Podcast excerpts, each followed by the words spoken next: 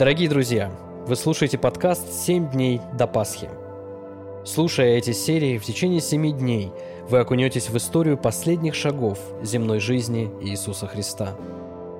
Добро пожаловать, и пусть сам Господь благословит каждого слушателя глубокими и практичными размышлениями.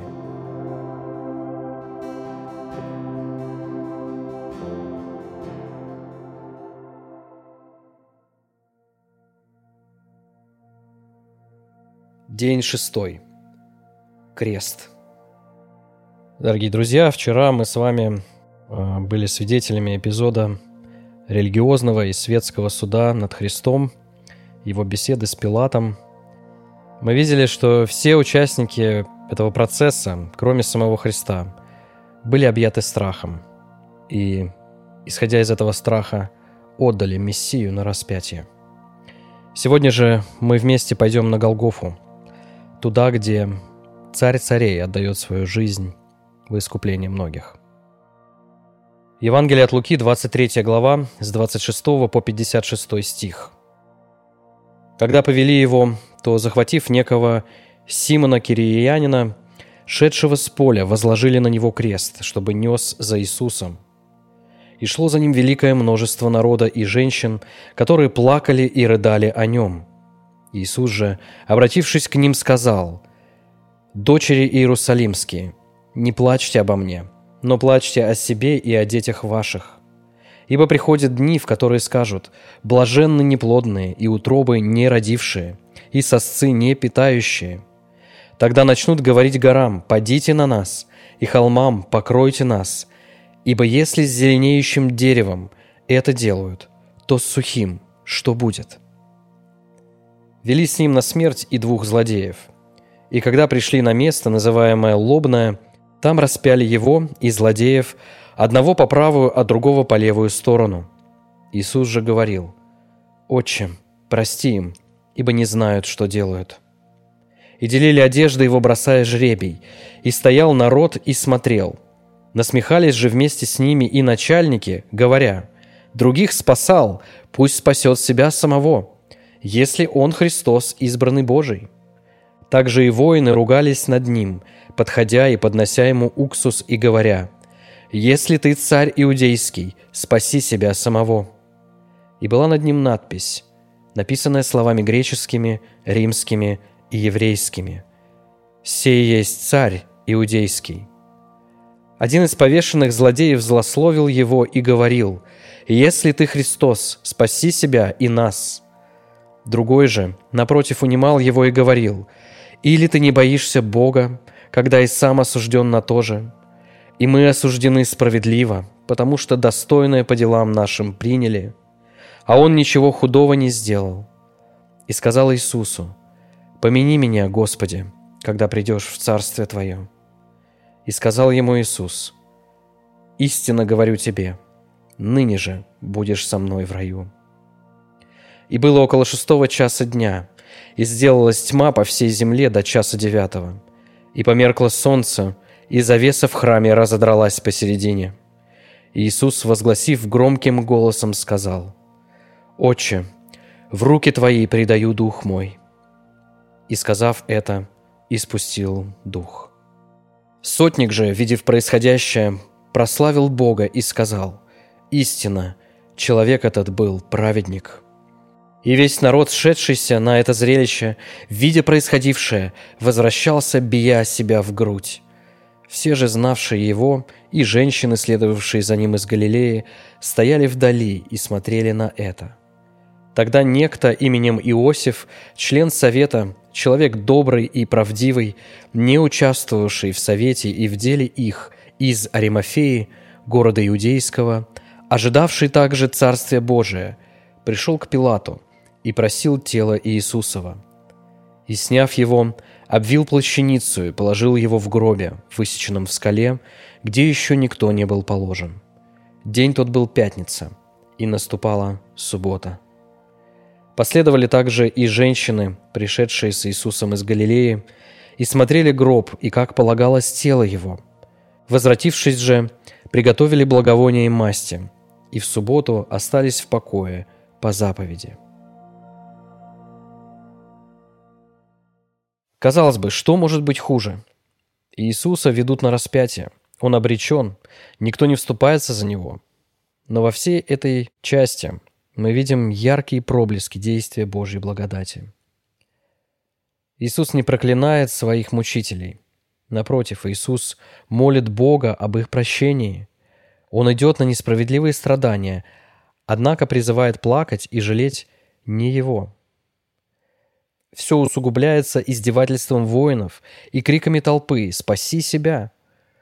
Но не гвозди держали Христа на кресте. Он мог бы сойти с него, спасти себя и испепелить своих врагов, повергнуть весь грешный мир в полную тьму и ад навеки. Но Он истинный, сильный, спасающий Бог. Он не отречется от своего предназначения дать свободу от греха каждому, кто будет веровать в Него. Христа на кресте держит глубокое посвящение Отцу и любовь к грешникам. Очень наглядным является обращение разбойника. Он признает свою неправоту и называет Христа Господом, понимая, что тот возвращается в свое царство. Это и есть истинное обращение к Богу. Человек понимает свою вину перед Ним и признает Христа единственным Спасителем. Но удивительно даже не то, что разбойник исповедует, а то, что следует за этим. Иисус не ставит никаких условий, не дает пространных обещаний, но гарантирует этому человеку попадание в рай сегодня же. Как это отличается от распространенных псевдохристианских идей в нашем обществе? У нас говорят «над Бога надейся, но сам не плашай». А на вопрос о спасении чаще всего люди отвечают «не знаю, спасен ли я». Господь потом сам решит в конце. Причина этого проста. Люди все еще полагают, что их спасение зависит от их собственных дел. Но мы видим, что спасение дается человеку по благодати. Христос не ставит условий. Бог прощает разбойника по причине дел Христа, а не беззаконий, которые привели этого человека на крест. Спасение кого-либо – это всегда результат действия Божьей благодати. Именно Бог дает раскаяние преступнику, именно Он вменяет ему жертву Христа. Так что Святой Бог – сегодня же принимает человека в свое царство. Кто-то скажет, вот негодные люди, все эти иудеи, римские солдаты, равнодушная толпа, этот злословящий разбойник. Но весь ужас заключается в том, что Христа распяли не просто конкретные люди. Будучи на их месте, любой человек занял бы одну из этих позиций. От равнодушия и ненависти до страха за собственную участь. Никто из нас не заступился бы там за него.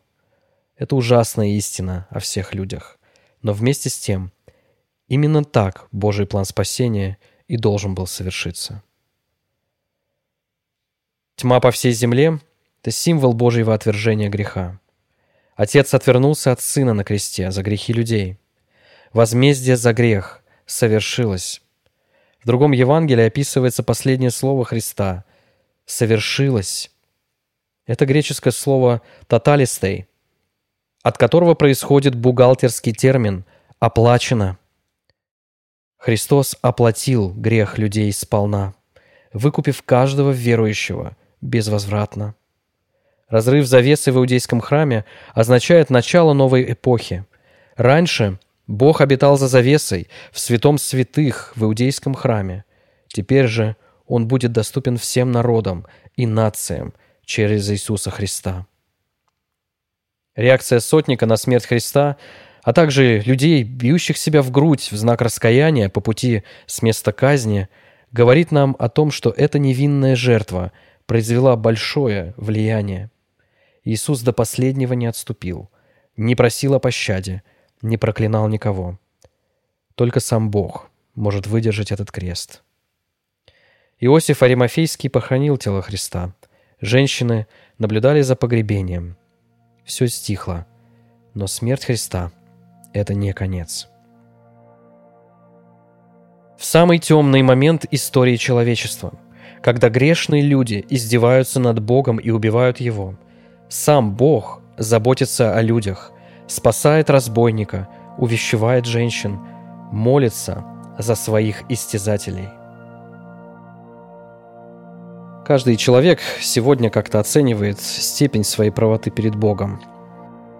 Часто люди говорят, что мы не такие уже грешники, да, делаем какие-то ошибки иногда, но мы же стремимся, мы же хотим э, верить в Бога и доверять Ему. Возможно, и вам кажется, что для отношений с Богом достаточно просто стараться и не грешить. Но ведь для прощения людей Богу пришлось пожертвовать ни много ни мало жизнью Иисуса. Вот цена за ваш и за мой грех. Меньшую жертву Бог не примет. Возможно, именно вам сегодня пора оставить свое противление Богу и провозгласить господство Христа –